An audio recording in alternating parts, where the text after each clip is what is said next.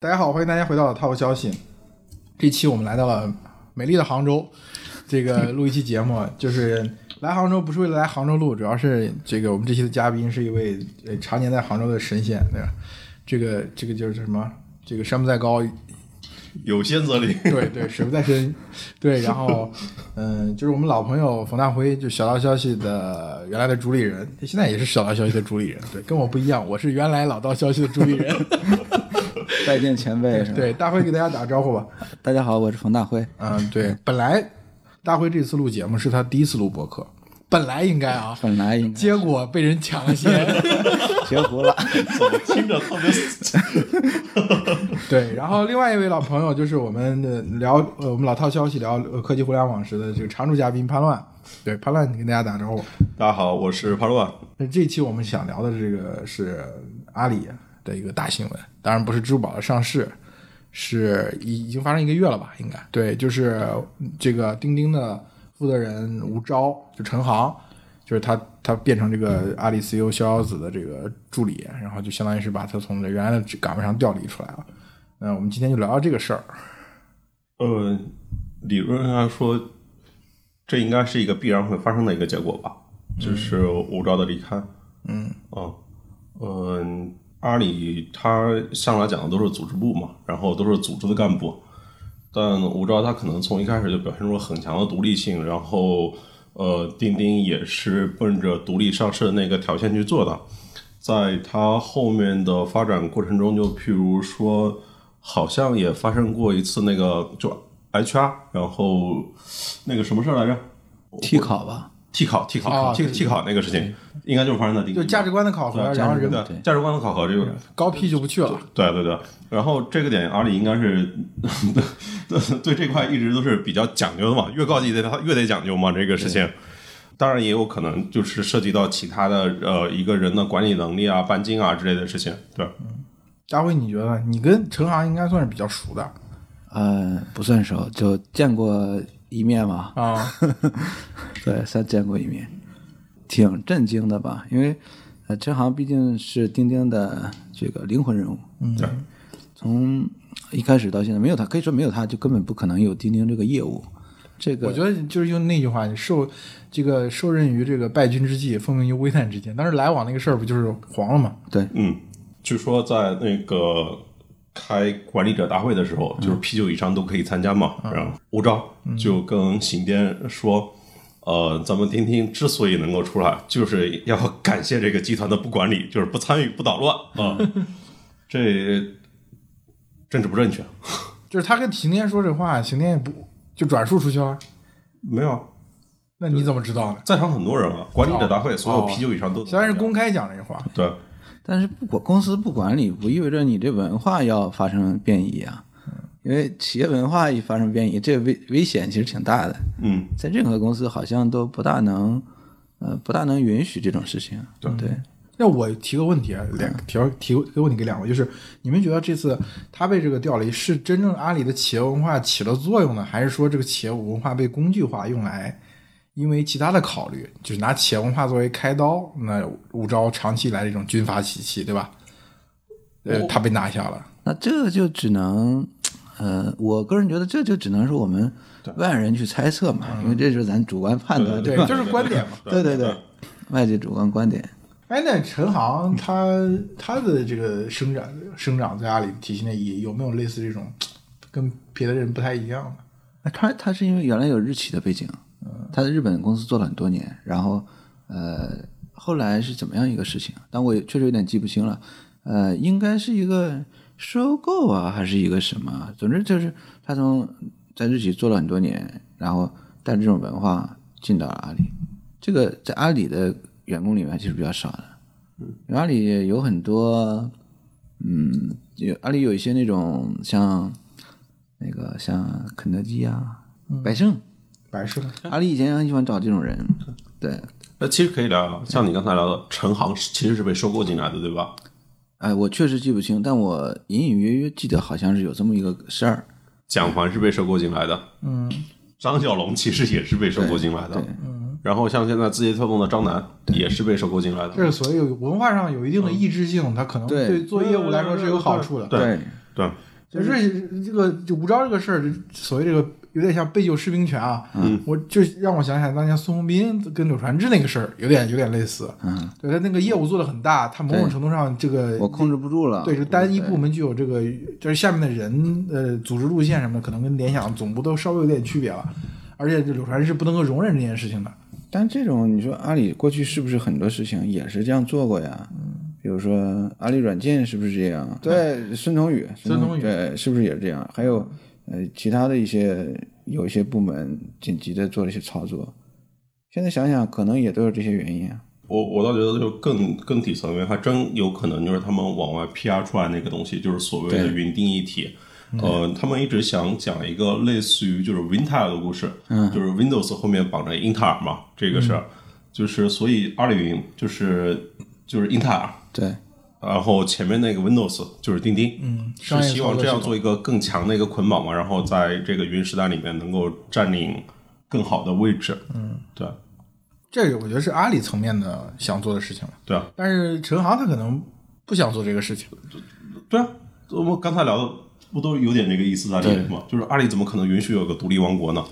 陈航想做的就是钉钉变成一个微信，对，你这就是政治不正确了。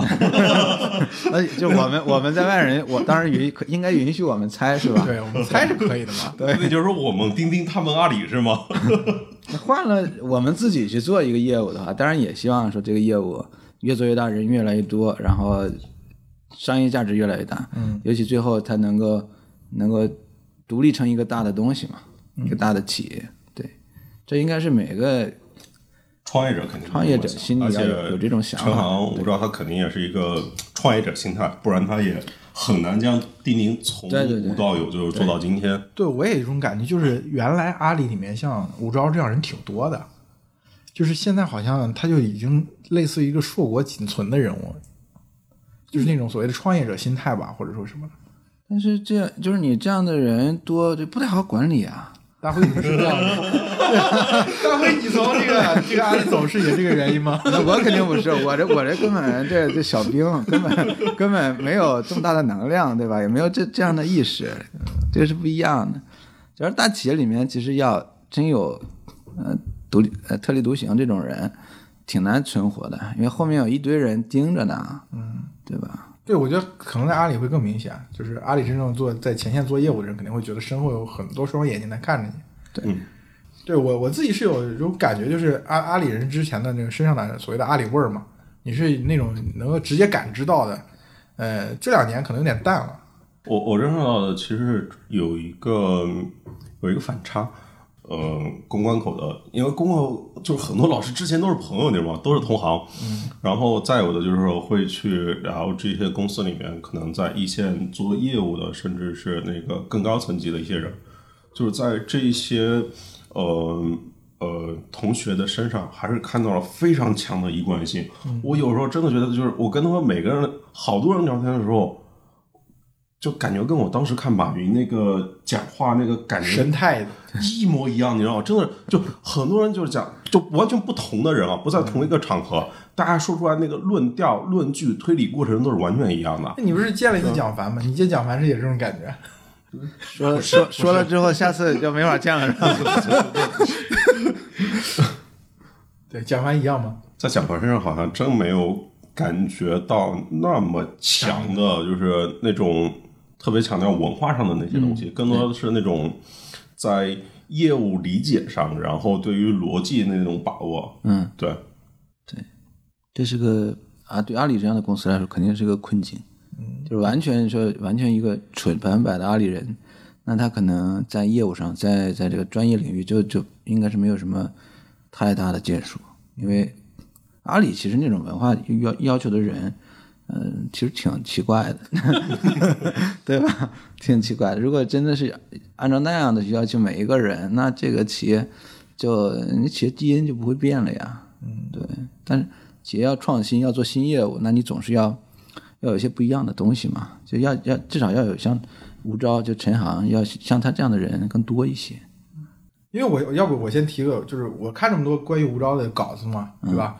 就是市面上有他几次大的节点，他比如一七年的时候满一亿的时候，对吧？PR 过一次，然后还有更早之前，就有点像说摆脱来往阴影，就钉钉做出来四，我记得好像是四千万，他们四千万这个月活的时候，好像也出来 PR 了一次，然后然后是呃那个一八年又出来 PR 了一次，然后最近又出来 PR 了一次，今年又出来 PR 一次，就是因为疫情的对，那个，就是这四次的稿子写出来，其实好像在塑造一个独特的人物形象，就是就是我是觉得就是所谓的钉钉的内部 PR 可能是要树立吴钊的那个形象，给大家一个很深刻的印象。那个形象就是比较桀骜不驯，然后就是比较就是 crazy 这个词，他那个 T 恤上不是写了一个嘛，那个就是乔布斯那句话，但是后面又加了一个 be crazy。怎么说呢？就是其实从篮网的一个节嘛，就是这种，就是当年还是当时种下的一个因，就是说，呃，所有的投入都不是白费的，就是类似于给人这样的一种感觉，对吧？如果没有呃来往说篮那么网那惨，么惨烈的失败，可能就是他们也不会像凤凰一样浴火重生，然后就有点是那种呃王者归来的那种感觉，对，嗯很挺有那种就是或者说复仇的那种感觉，啊对。因为我看他们搞的时候，就强调很多，比如他们去公司蹲点，他们第一个客户是怎么蹲点的，包括像那种那个特别 low 的那种，不是很就是特别接地气那种行业，特别推荐。我我我看这个，尤其让我想起来之前，比如像看阿里铁军或者啊一些阿里人回忆的早年阿里中共的时候，就是怎么推广业务，我是觉得有是有那种那种气质在的，对，特别像阿里早期的那种气质。因为陈航做呃就就吴钊他们团队这个团队做钉钉的时候，其实那时候阿里已经很成功了，嗯，就很少有人还能服下这样的身段儿，对对吧？因为你去做点别的也不会这么辛苦，对不 对？而而且当时大家都认为，就是微信是不可战胜的啊，就是呃，尽管钉钉跟微信不是完全相相同的那个赛道啊，但大家认为做 RM 这个事情一招已被经有蛇，微信就是嗯，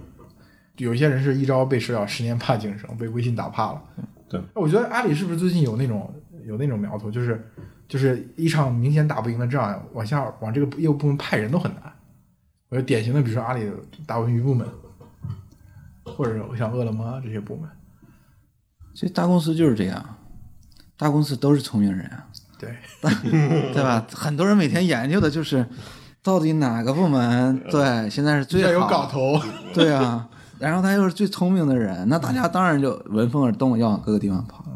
当然就，我听说到的，就钉钉这个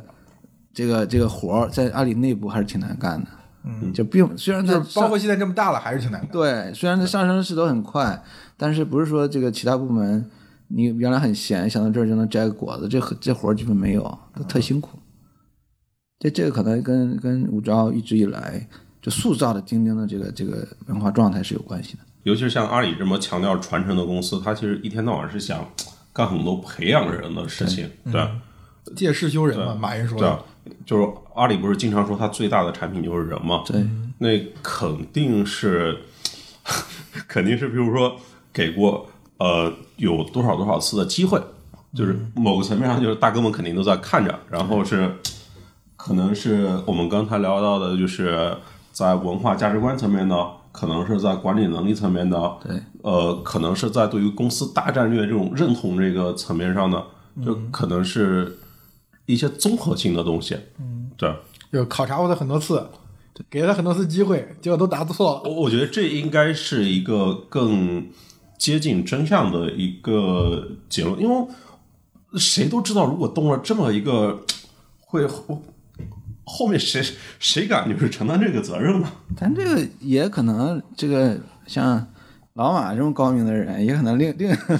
另有另有 想法，对不对？可能有更重要的，对对对对对组织只是要磨练你一下，但是是有更更大的重任给你，这嗯也也不排除。啊也有可能，啊对，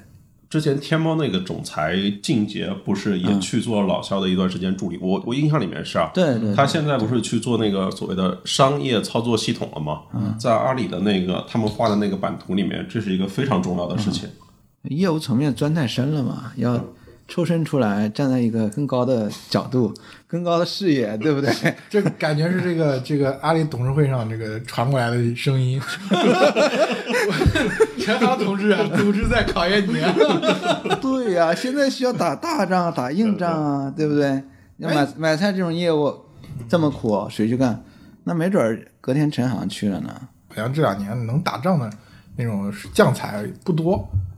那换了你，你身家好几十亿，你还那么能那么辛苦吗？然后即便就即便但嗯，我我其实想起另外一个例子啊，就是孙权，对吧？其实是集团内公认的，就是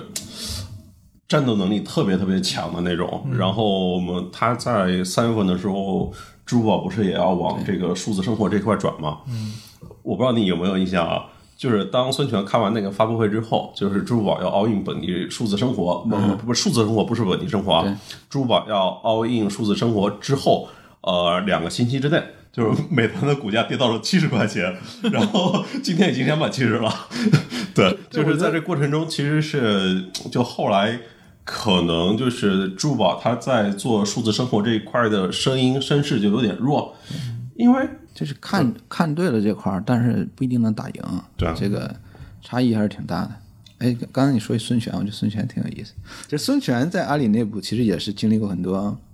这样考验的人，包括比如说原来一个业务做的蛮好，突然之间又调去做别的业务，对然后别的业务又是重新开始做，做了一段时间又划到别人手里再去做，孙权就这样也也算起起伏伏了，真的。在阿里在就是高级管理人才这一块儿是很少有这种山头意识的，因为大家都知道都是组织的干部。对，呃随时可能轮调。你这个说的是，我前两天还见过从阿里出来的人，也他就是一种强烈的感受，就是现在嗯大家生活太好了，太有钱了。这倒去阿里造富一波，这马上支付宝又造富一波，有些人两波都赶上了。对，现在想想让人去干这个事儿挺难的。我觉得当年那个谁有这种感觉，陆兆禧有这种感觉。啊、对，就是这个事儿，好像组织寄予他很大希望，想让他干点什么，最后他自己的意愿没有那么强烈，最后就变成个过渡性人物了。不是他的意愿没有多么强烈，是他就是他选的那个就方向是错的呀，或者说他那个选的解题的那个步骤和路径是错的。我印象里面在，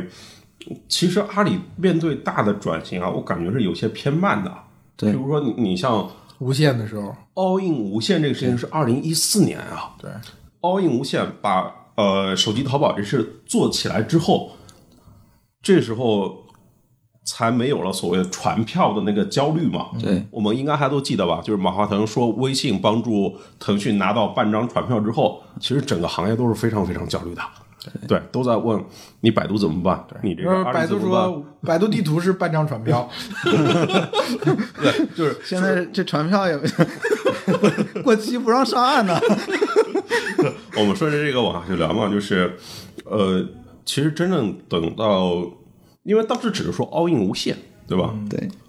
这个无限东西太多了，这个 all in 哪边呢？最开始不是所 all 以大家做了很 in 最多嘛最开始 all in 来往去了呀。对集团就是每个人还都是个 KPI，我拉多少用户。结果你看，还是等到老肖上台之后，哎，在 all in 后 all in 无限后面加了两个字 all in 无限电商，然后把蒋凡呃买过来，对，然后把手淘给做大。这之后，这个焦虑才一点点的缩减的嘛。但这块儿这块儿我也得给给老陆们，就是老陆，包括以及老陆很多背景相似的人，这得说一个公道话也得对，也得也 得这个鸣鸣不平，因为那在那个时代，其实没有多少人就一下子就能看清所有的东西对，对对，就是摸石头过河，要去不同的领域都去乱砸。哎刚才聊到哪儿了？哦，聊到帮老老陆说老两句老陆对对老陆这个这没法剪，你剪不回去了。我二零一四年的时候，我去了投资机构嘛，对。啊然后我们当时看了好多项目，就是因为在即便到二零一四年，还是有很多人在想，这个手机的入口到底是什么？嗯有人做手电筒的都这么想，做壁纸的，嗯然后做墨迹天气，然后还有做什么浏览器，就是所有东西都想成为入口。其实现在看来都是中间层，对不对？呃，很多条件变量变了。对那我们当然现在看，这其实是开上帝视角了。对，包括那个时候对对，对很多人认为很重要的应用商店，对呀、当时觉得很重要，现在看起来你看就嗯你说不是个百事儿度。百度花那么多钱收，对不对？对不对？又说了一个，那个我，哎呀，我还是公道话，公道话，继 续公道化。不是这个这个没公道哈，我就觉得说的挺傻的，因为我当时听到了一些背后的一些八卦，觉得你是 YY 还是九幺？呃九幺肯定是九幺八八多嘛。对，但觉得百度百度这个判断能力已经差很多了。我这个阿里说到说句公 嗯道话，阿里可能一开始觉得移动互联网是你们那些应用就是他还有一种思维叫就是全全网营销、淘宝成交吧，对就是你们那些都是流量。就是你流量无论怎么，最后你还是要往要么往腾讯的游戏里面倒，对所吧以要么一往我三们年电就商是那个投了微博，投了陌陌，买了虾米，对然后干了很多这种投资对收购的事情，还有高德地图这些。那他们那时候还是把他们当做流量嘛？那后来发现它不仅仅是流量的问题，它整个结构性的变化嘛。对，那时候大家可能就是认为，呃，手机移动它只是 PC 的一个迁移。对对，啊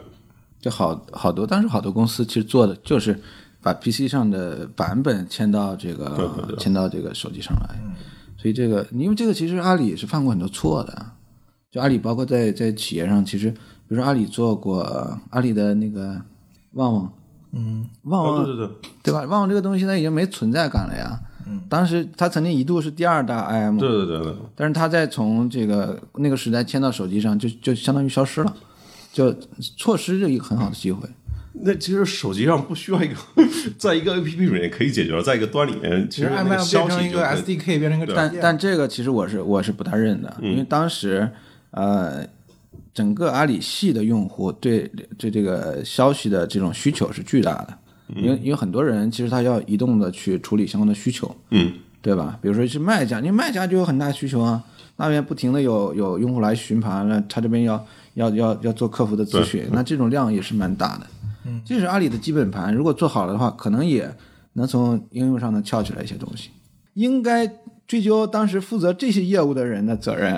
这业务的人在干嘛？就是做梦嘛，这些人对不对？就是就是躺在这个机会上面，最后把这个机会。就是旺旺如果当时把那些包袱扔掉，比如说旺旺起一个轻量版的，或者这样的去冲，你起码有个基本盘在这里，也不排除说你将来做出一个什么社交电商来。对我就想说，说的这直些接东西啊进化到拼多多时代了。 对啊，你这也挺猛的，对不对？ 对，对，说这个我就之之前就是我我也是前前两天才知道，我说那个淘宝一直到二零一七年的时候，还有很多人的竞业协议里面是没有写拼多多的，那时候拼多多的单量就是那时候拼多多用的是菜鸟的嗯电子面单，就是菜鸟的的这个系统是可以看到。嗯这个已经有上千万的订单了，但是他们还是没，就是整个系统内是没有这种你这个数据，嗯，上一层不一定知道。对但你就看，你像我们刚才讲了，面对移动，它其实反应是偏慢的，对吧？面对新零售，不是面对美团、 面对拼多多都是偏慢的，因为在那个阶段啊，就是他在做新零售，然后在做那个消费升级。你你消费升级就是要主打天猫嘛，对吧？然后他可不能再快了，你再快还有所有人的活路吗？ 我们就应该祈祷他们再慢一点，让大家再有一口饭吃嘛，对不对？这已经这个体量了，你再快，我的天呐！大公司应该全知全能，应该就是全得。 对，因为期待期待一个这个所谓的一个完美的商业系统，对有种这种这种这种感觉。做这不对于媒体老师来说，可能就是就是有一个写的这个对象啊了。不然的话，其实其实人的生老病死、企业的兴衰循环，它是正常的事情嘛，对吧？就像就像阿里把电商看得这么严，但是还是能长出来拼多多是一样的。对，就是你这块就想打，但是你发现你的动作就不适合这样的打法，你赢不了了。嗯，这些最近很热的，就是我聊阿里，就是阿里的高 P 的问题。嗯，那阿里吧取消了这个这个他们内部的这个沟通，就 I 内部 IM 上面就这个不显示了，嗯，对不对？就是因为之前有很多有些真真假假的啊负面，关于阿里负面都是围绕高 P 嗯来的，对这个我们可以聊聊。就真正的阿里前阿里高 P，我这不算高 P，我这这这中 P 都不算。 哎，当时嗯那个 title 还没有那么泛滥，当时还没那有个通货 title 膨还胀是之前的嗯，当时确实还是比较，呃，当时阿里人比较省的，就是轻易不会给很高的 level。对然后包括呃引进的人啊什么的，因为呃今天一万个 P 八呢，一万个 P 吧，当时没有几个啊，当时我估计，嗯，因为我差不多是，呃，支付宝第一个 P 八是就技术这边第一个 P 八是成立，嗯，然后呃两个 P 七我是其中一个，嗯，就我当时印象里就很少，当时老苗是 P 五还是 P 六啊？老苗日 P 五啊， 很长时间就是我就跟很多人说，我说这个老苗这个 level 肯定是给低了嘛。嗯我说虽然给我 P 七我觉得挺低，但是我比他高，我也觉得这不合理啊，至少我们得平级啊。 不是珠宝第一行代码不是他写的吗？那又怎么样呢？但是以前企业就很多企业最早的时候是不认为自己的这帮老兄弟是人才的，啊，对，那老马会说过嘛，会你们轻视的。你们觉嗯得你们只能当班排长，后面来的人才能当团长是？对，以前经常有说，那公司内部就是好久没有一个没有引进一个更高的人才，突然间进来一个一个高的人才，就前之驴，大家都以为我哦这哥们儿他妈很厉害，结果搞了几枪，发现不行一跟程力差太多了。他如果是首席，程力往哪儿摆，对不对？早经常出现这种事儿，慢慢的就这种结构，其实是在我认为是在。嗯，至少是一零年之后才逐渐的调整，包括薪酬的调整，还有对人员的各种各样的激励，都跟之前不一样了。嗯以前对内部的呃人才，我认为是有明显的偏差的。当然，这个就就就是 Lucy 彭磊彭磊执掌执掌公司之后，对整个的支付宝，当然这叫支付宝嘛，就整个支付宝还是做了一些大刀阔斧的一些改革的。其实，呃，创业公司对，就是对，经常会忽视老员工吧。哎，那时候有个段子嘛，搜狐跟新浪互相挖角什么，就是说想升职就是先去趟搜狐嗯二进宫，然后 double，对，然后再回来，对，要不然就没办法涨工资。在阿里是这样，你出去的话再回来，你这人就不值钱了。无论多牛，你出去再回来的人，基本上不可能到一个很高的 level。嗯，对，阿里就就这样的人没有起来过。啊，云叔也算是这样，云说他，嗯，我对他的背景不是很了解，但他不是说走了再回去，应该不是这样的背景。他不是出去了，然后又收购回来了。他没有被收购，啊云叔没被收购，哎，那云叔我现在在做在做那个安全的创业。那我把人记那个错谁是武汉青是，了哦，对，就当时他他也叫什么道哥嘛，嗯，咱都是道字辈儿的， 对吧？都是道道嗯也是也是喜欢写点东西啊。呃，对，当时他也创业项目，创业项目遇到了，然后跟呃那个跟谁啊，跟博士那边就是蛮需要人的，又回去了。 博士，博士怎呃么当时你是不断就是经常 diss 人别人啊，没有管这？哎呀，那我认为那个都是大部分都是实情。啊阿里内部也知道，博当时士确实怨言大嘛，大家怨嗯言很博士的管理水平就那样子嘛。客观的说，我就是呃也不能说客观，我这就主观。我主观的说， 那也是对博士其实是高估了，对，因为那个当时那个形势在哪里，而且阿里云之所以做得好，也并不是博士执掌的，博士执掌那段期间做的，人家外界的竞争对手都在说一句话，说让博士再做几年，我们就能高枕无忧了。还好是中间又有人接了博士这一摊，然后商业上，包括技术上都夯实了。原来他们乱搞，搞了很多莫名其妙的东西，尤其是在手机和手机操作系统上，砸了太多的钱。哦，阿里云 OS，我操对，太惨烈了。 这个现在想起来，就是当年很多投入都是处于，就像我刚才说这中间，这是指个中间形态的东西，但是当时以为是未来，这当因为当时所有人都非常焦虑嘛，都想要去寻找一个入口。当然，的确是啊我们今天在说这个嗯对有点上帝视角我了，们上帝视对吧啊角。对，但当时就是说，呃，这博士这个事情呢，就是一将功成万骨枯，我不在意你们中间死了多少人，掉了多少队，最终他就希望能砸出一个结果来。啊就是但其实他对这个结果，我认为他也是没有没有怎么样的，因为，呃，但是啊，你一个将军必须要打仗，你你武将必须要打仗，你才能他妈有俸禄，对不对？你才能能升官加爵，否则的话，你要你个武将有什么用？对吧？不是说个文官，文官讲究治理，我管理公司，公司的财务这些东西我都，我都有商商业上有回报，那好，那你很多公司里其实就是文官武将嘛，就我们简单的说，你一个武的人，那你就只能干这种事儿，就是我要造一概念，砸出一摊儿，砸不出来我就滚蛋了，对吧？三四年拿点股票我走人，砸出来我就成名立万了，我就我就扬名立万，我就在这儿就有我的收益了。嗯，那我认为博士就是干这种活儿的人。对，当时就就瞎搞了很多事儿，这说起现在说起来，我认为是瞎瞎折腾。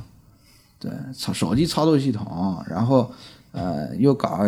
对内部的怨言真是很大。那从从这个角度，从呃大辉老师说那个文臣武将的角度来讲，那吴钊和这个呃蒋凡都应该算是武将吧？武将嘛，就专业性的专专业领域比较能能开疆拓土的人，能在新业务领域去去拓展的人，他们绝对不是说你你比如说你这个淘宝啊如果给了给了另外一个人，只是专心做收入做怎样，那就没什么意思了。蒋凡其实他也是在淘宝上不断要做要要去拓展这个边界的。哎，潘乐，你觉得从讲完在手淘这儿把这个产品的信息流改造，嗯你觉得是成功的吧？挺成功的呀。而且这个，呃，因为他对流量有理解，就是可能一开始做了很多就是增大这个 DAU 的事情，增大这个下载量的事情。但你看他在接受淘宝之后，呃，当然这也是我后来看也是老肖的战略的一部分啊，就是淘宝的内容化。嗯，其实还是客观来说啊，还是走的不错的。包括像今天的淘宝直播，然后包括在淘宝里面那种。就是下面有那种问答那些的东西，有评论啊这些东西，其实还是做的不错的。嗯，对。你如果用户不能够增的很快的话，那你就需要在用户的使用频次和时长上去想办法，在他认知深度上去想办法。所以我认为，就是阿里的内容化，其实不管是呃淘宝还是珠宝，应该说才刚刚开始，对，而且永远不可能回头，下面肯定还会继续往下走，因为之前淘宝它是一个商品的搜索引擎嘛，就是现在它肯定是需要将淘宝变成一个呃商品的推荐引擎，呃，这过程中肯定是需要更多的内容，然后或者说需要一个更好的内容生态吧。但是阿里过去也尝试在内容领域做很多很多的东西，你你看，他其实很有意识的做了很多这种事情啊，比如说早上九点钟啊，不是早上七点钟打开个蚂蚁森林去偷些能量，然后等到九点钟呢，可能就是要这种基金啊、申购啊，然后看看股票啊这些这些事情，然后可能每个月十号定期要还花呗，然后多少多少号，就是其实都在有意识的做很多的事情，让你增强对于这个产品的呃更除了支付之外，更多的呃打开它的理由吧，就是对。嗯，就把像这种运营，我认为他们的思路就是，或者说从我看到这个思路就是，啊、我有几个球，但是你不知道我这几个球里的虚虚实实，这几个球就是外界看来就是流量，流量是很高，什么日活多少亿，怎么怎么样，但其实除去那些假的流量，或者是根本就没个鸟用的流量，它的真实的业务流量到底是怎样的？如果他拿那个流量去市场上融资，那还融个什么什么几万亿估值啊？那就没有的。那其实你跟银行有什么差别呢？就是我们说，你看支付宝现在有什么种树，嗯，就是游戏化的一大堆的各种各样流嗯流量，然后还有像、像这种水电煤的这种，还有这个这个健康码的这种应用，除去这些，我认为是没有太大商业价值的，但是会给它的活跃程度带来很大的，就是它掩盖了它实际业务它上的其影响。实有一个乘数效应嘛，我就对根据你用户的数量和市场进行估值嘛。那我是按照金融用户进行估值的。对，就是它其实是需要用户在这里做很多无效的事情，就没有对对用户而言没有任何价值，但是对他有价值。你你作为平台来说，肯定是希望能够跟你接触的机会更多嘛，然后才更有可能性去促成这个交易的转化嘛。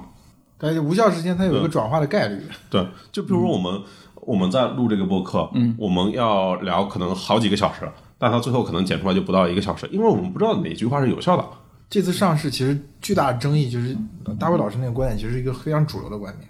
就是你他妈干的事情跟银行有什么有什么区别？对，对吧？你的核心的用户跟银行也没有什么区别，但是为什么你能拿这么高的估值这？披着互联网概念的银行嘛对，，因嗯为它确实从你从财报上来看，就我认我对支付宝的收入还是很怀疑的。就比如说大家都说余额宝，那从他从余额宝上到底赚了多少钱？那他去呃去做这种呃叫花呗或嗯者做这些，他从花呗从个人身上赚多少钱？有多少钱是从其他地方赚来的？比如说阿里的电商要给他多少钱？知不知道？嗯有点我像们不知道关，这有点像当年阅文他们上市的时候，大家关心的这个所谓的关联交易嘛。对啊，就你你这些腾东西讯到底怎么算？腾讯的绿钻只有有 QQ 的这个读书的，有 QQ 音乐的这个权益。那我到时候你的利润可能最终是决定是你这个绿钻给我分成多少，你是多少，有这个问题存在。这个东西就很很莫名其妙。他说他这个季度赚赚多少亿，那个季度能赚多少，那以后就变成了说，嗯、阿里是不是可以把一部分的交易转到这边来啊？就阿里的收入是我阿里本来的收入是说，呃，我能自己能赚一块钱，OK，现在我给支付宝五毛，然后我又占支付宝百分之三十的收益，将来我在财务上我有一个相关的回报，那是可能要比我完全自己赚要看起来更爽。存在这种可能性，但是操作起来挺难的，因为是不同的公司实体、不同的股东结构，或者说，就拿我们刚才举那个例子，为什么珠宝在推数字生活的时候，嗯没有推的那么顺畅，对吧？因为从我们感觉来说，就是你的口碑，你饿了么这两个 APP，就是市场存在感有点弱，不如你直接给珠宝打工就行了嘛。那然后现你在嗯就不是现在现在饿了么放到支付宝来，为的是什么？不就是因为这个东西以后要变成支付宝的收入吗？对，它确实存在一个不是不一是不种是我拿我拿这个东西去收入，我拿饿了么将来的这个收入，就是他妈我们每买一单这个外卖，这一单外卖都算支付宝的收入啊。对你说这个问题，我觉得就是我们就先不谈谈支付宝这个价值问题啊，一个理论问题，其实也是前两天有一个人跟我讲，他说，比如说阿里收购高鑫零售这个事情，对它其实是变成并保交易了。对它一旦收，原来它本来这个公司已经是你的，你你派的管理层，对对吧？你派的 CEO，然后你又占大股，嗯，对吧？你完全决策都是你的，你为什么要把它收了？就是因为收完之后可以并表，嗯，一旦并表就是同样一块钱的收入放在高鑫零售里面不值什么钱，不值钱的。但是放到阿里体系内，嗯对这个在资本市场阿里收定价就入，高阿了。里收入的总总盘子变大了。它有点像什么呢？百度和其实爱奇艺比如说包括你说余额宝这个事情，余额宝它实际上不就是货币基金嘛？嗯，就货币基金的一块钱的交易放到银行里不值钱，对，嗯但是放到支付宝里面，马上在资本市场就翻番了。我觉得这个问题肯定是存在的。对，今天支付宝其实这次它面临这么大的这个质疑，可能我觉得最核心的其实是这个理论问题。但是这个这种质疑其实是很少有人会不断的去 challenge 这家企业的。最后大家就是合谋嘛，我们就避而不谈这件事情，就大家都赚着钱就算了吧， 对不对？而且从监管方你会发现，监管方其实也是因为这个希望这个呃蚂蚁蚂蚁上市这个事情变成中国这个所谓科技股的一个一个一个里程碑式的事情，对吧？然后大家我知道，哎，我们呃国内资本市场也有这个龙头科技股了。其实它某种程度上，大家一起去做这个局，把这个做大。如果我们脱离当下，啊，如果可能是再过一个时间，或者如果是一个印度人怎么来看这个事情？对，史上最大 IPO 发生在没有发生在美国，嗯，没有发生在纽约，嗯，对啊，这其实某个层面管就是监管层也是这么看的，印度不是印度人这么看，监管层对也的是这么看。其实就是意味着这金融中心可能就要发生东移嘛，对，因为这是标志性事件嘛，这个人你看今天的股市就能看出来，今天股市欧洲跟美国一片惨绿，都跌成狗，然后 A 股走出独立行情。对，虽然指数没怎么拉，但是中间那个所谓的权重的部分，就是这个我们所看重的科技股、制造业、新兴制造业，其实拉得很，包括医药啊、汽车啊，都拉得很快。印度人，但是我我来回答印度人怎么看？印度人觉得我们也有机会这样做，而且印度本身就是这样，因为这个呃，这但这个各个公司结构是不一样的，就是各国家的这种资本的结构是不一样的，是钻了一个空子，就是现在的中国的经济给了阿里千载难逢的机会，否则没有这个机会去上去的，因为本来是对呃支付宝和微信都在做打压，对，嗯你要做严格的管控，啊你们两个他妈太大了，要搞你垄断，搞你乱七八糟的事儿。美国但是不是在搞现在给了他一千载难逢的机会，他赶紧成为一公公众公司，以后想想管他有点忌讳，对，而且是至少是大家能先分分钱。我甚至都觉得这个都有可能是真是由盛转衰，而且小婉之前不是写过一篇那个呃微信支付跟支付宝的战争嘛，就双方打到最后就歇手了。有很重要一个原因，说是感觉到央行开始介入这件事情了。哎，腾讯这个公司在这方面还是值得，咱们必须要说很很地道，就不会、不会说你快上市了，要换了别的公司说人家支付宝一公布财报，那我微信肯定要发一公关稿啊，我交易量比他大，我人用户比他多啊，我你我我数据随便贴几个就让你很难受的呀。对你看对，就像你刚才说阿里阿里说那个数据之后，对孙权说那个数据之后，美团的股价就往下跌嘛。对，对太对，我们怎么从吴钊聊聊这么接远？着从回来聊，就是说阿里在企业应用上这个这个 对对对，这个这个企业像这个事实上是是有梦想的，嗯是这么多年一直要做这件事情，嗯，这阿里就是在左冲右突，一直在寻找机会。他并不是说我这仗打不赢，这仗我输了，那我我就不再派兵了。他一直在找机会，让天下没有难做的生意啊，这个怎人么都是面对中小企业主的呀，对对啊，呃，阿里云和钉钉在一起，呃，倒的确是一张 to B 的传票，现在可以看算是了，对，对，因为原来之前还比有其他所有人都好。之前还目有前目还前有阿里软件那种巨大的教训呢，啊阿里软件当讲时，讲阿里软件的故事吧，这讲个讲大家都不知道。哎，阿里软件让大家都忘了，不是，阿里软件那是十多年前的事儿了。哎呀，呃还真是十多年前的事儿。阿里软件其实是，呃，是一块新业务，因为阿里也叫什么，叫集跟雅虎并列、淘宝并列的。对，是并列的业务。不，因为当时阿里软件甚至一路风头都比支付宝啊这些看起来还要更猛啊，招人招的更激进，就跟现在钉钉那些做法其实蛮像的。嗯，就是也我也用一大堆所谓的，呃，他们喜欢的人，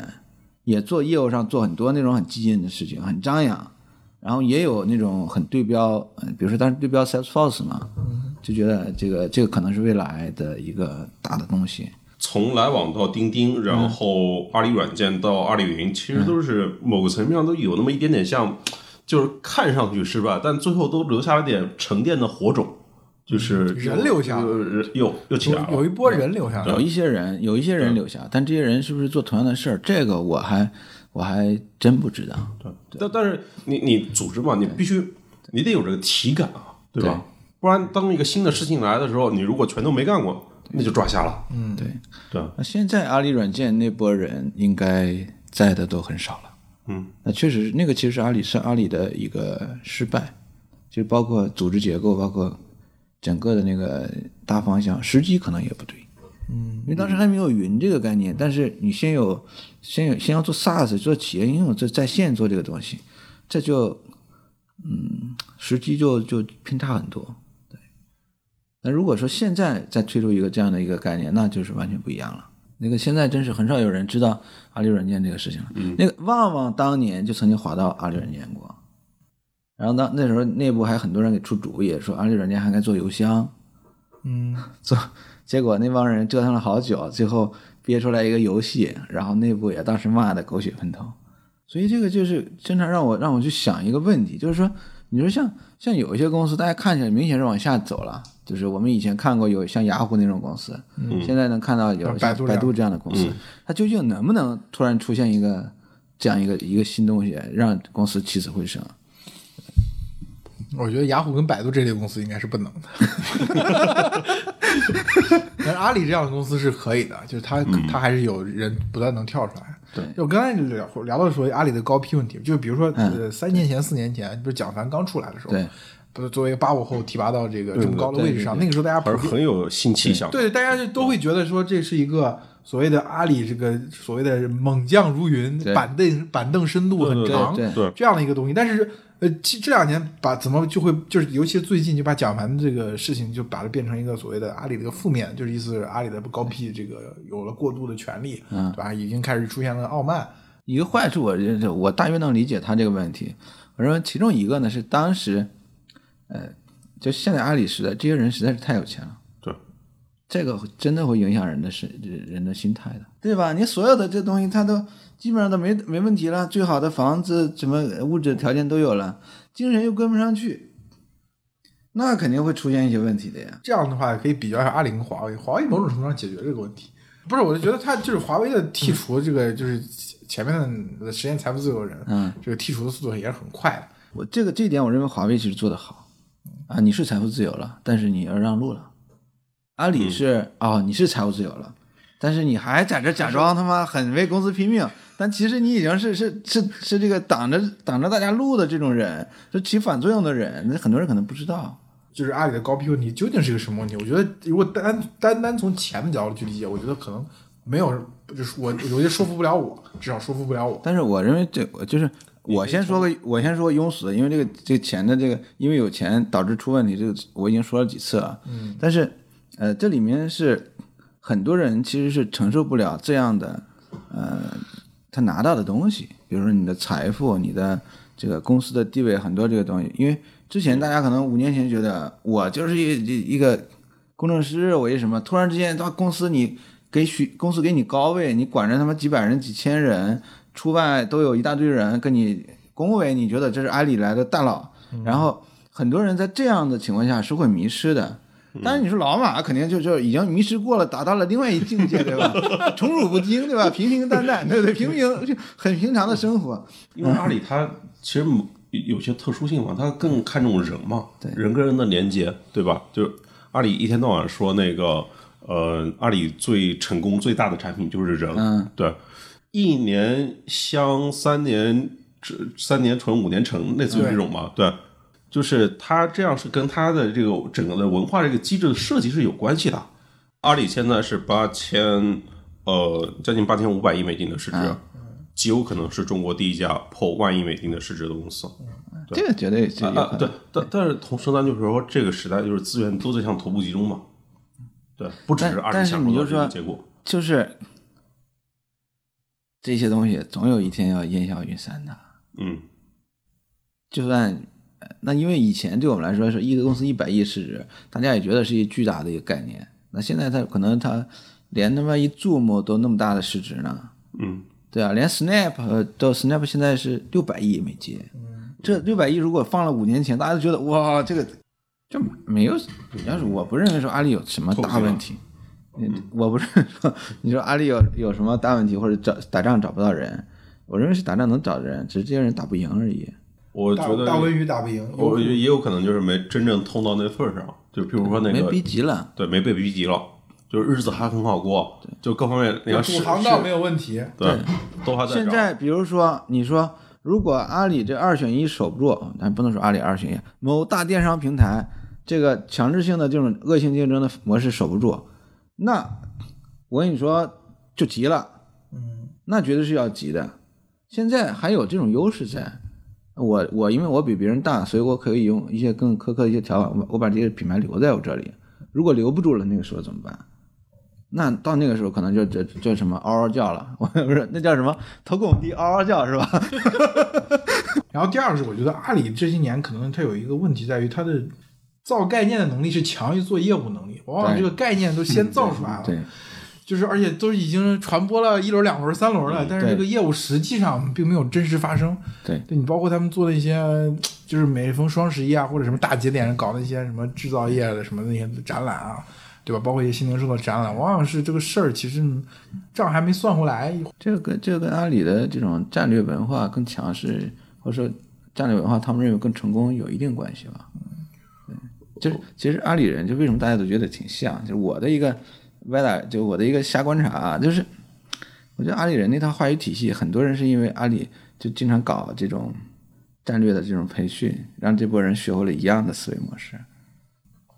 有段时间阿里是个人出去就跟人讲讲终局，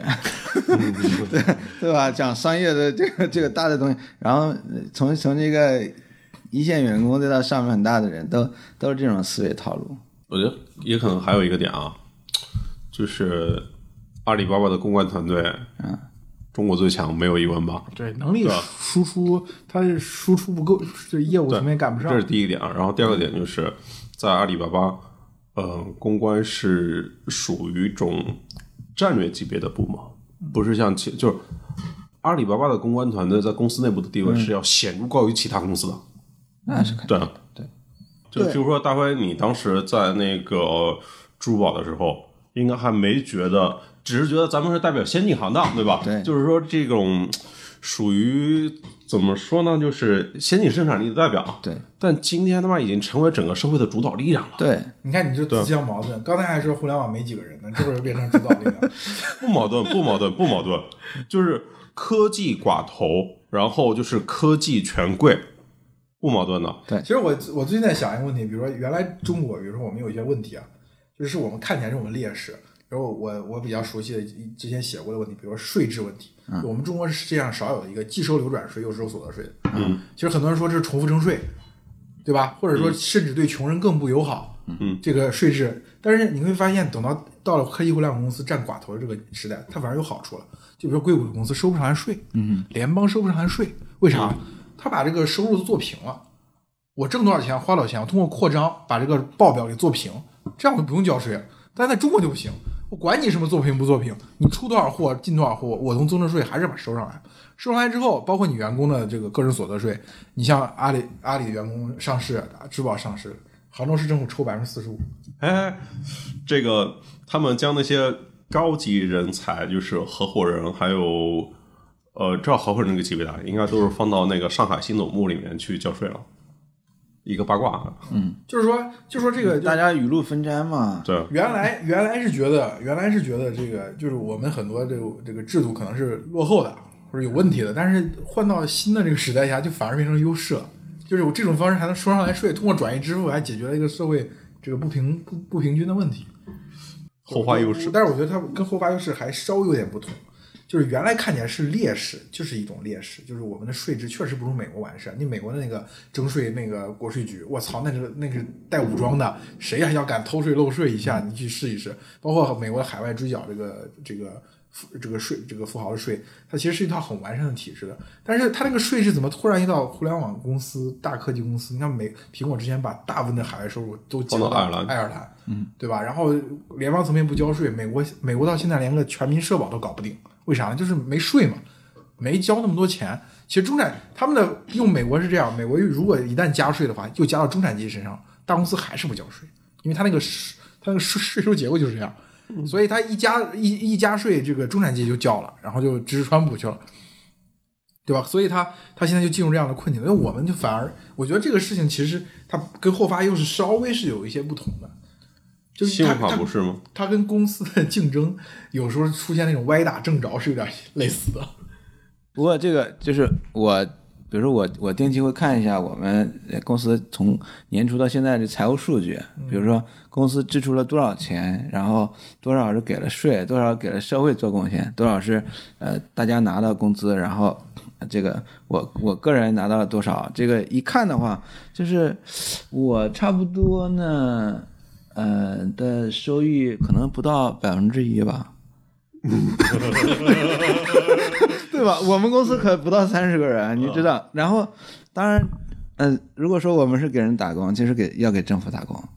政府这边拿走的真是公司绝大一块。嗯，就是小公司绝对是老板给员工打工，因为员工的工资肯定要正常发。嗯，这个尤其是在最初的几年业务不是很稳定的时候，那边老板真是啥也拿不到。就是老板原来可能他也也是打工人，对对吧？原来在大公司打工人，他成熟，他这个业务他成熟，他觉得出来可能有机会，头几年基本上就是白干。然后会损失很大的这个时间和资金成本，然后员工呢也必须要旱涝保收，呃，你请人家来了，你肯定是得这个钱得给够，哪怕业务出了问题，你首先想到的是那自己就不拿了，对吧？你得把人家的份儿给够。然后呢，我再说第二种，就是大公司真正是能赚钱的，老板也确实赚钱，上层也确实赚钱，但是在这种公司，九九六打工人也不亏，对啊对吧？对，你现在想想，真正意义上啊，压榨工人的是一些比较传统的行业，嗯，对吧？而且你再去看这些传统的行业，为什么他就能压榨工人呢？就是他其实有些东西别人做不了，只有他在这儿能做，对，他还没有什么竞争，有的行当它九九六的确是某个层面存在着压榨，就是呃工人，然后甚至劳动力这，但我觉得在我们这个行当里面，尤其是年轻的同学，就我觉得不太应该就那么抱怨九九六，因为都是自己主动的选择嘛。但这是个这个他，你要是这判断这个现在，呃，自由职业者发表、可以发表一下你的看法。我这个位置坐歪了吗？这个 我已经变成万恶的资本家了。我我我觉得社会的问题啊，就是说，精神资本家。呃你同样的话，就咱们仨聊也行。你要跑微博上去说，人家说，那你屁股坐歪了吗？对，精资。我是真觉得对人的成长来说，这我觉得是，工作是一种修行嘛，对吧，那就应该持续修行。就是社会或者说行业应该提供给一种机会，就是不要内卷，就是有一个出口，那个出口高速成长，然后大家可以就往那边涌。在这个前提条件下，我认为九九六它有合理性。就是你说年轻的时候应该拼，你像我们那时候都是九九六，没有不是九，我去三十六课拿着四千五百块钱的工资，就比我再早半年的是拿三千五百块钱，然后大家也真的是 做内容可见啊，对啊， 我就不说我拿多少了，还没他 多。他他他说出来这个，可能李明就要打过来电话，一个微信就过来了。 谁说我们低对不对？对，然后就是那个时候你，你你其实有某种程度觉得这个行业是你就是逃离那个原来的那个圈子，逃离原来那个行业的一个、一个机会。最近不是有篇文章嘛，写这个呃这个在广州做小程序的，原来就是流水线上的唱歌。 对然后他现在呢，他能做小程序。原来他挣四千块钱、五千块钱、六千块钱，得天天加班。对，他现在虽然也加班，但是他拿一万多块钱。然后对他来说，同样还是九九六，但是他感受是完全不同的。对，所以这块儿就是关于这个这个话题，就是我认为是社会对当年社会一种情绪的这种波动，对，这种情绪，而且往往是又被人家去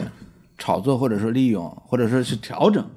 这种情绪的发泄。好像日本也经历过这样的一个阶段，日本就是所谓的下流社会嘛，那个 M 型社会，啊嗯，经济增速下滑了呀，这个我你听我讲啊，嗯就是从比如从日本来说，就日本确实经济几十年不成长，它但是日本的国内这个矛盾反而没有那么严重，就是我们全球横向去对比啊，嗯反而是没有那么严重的。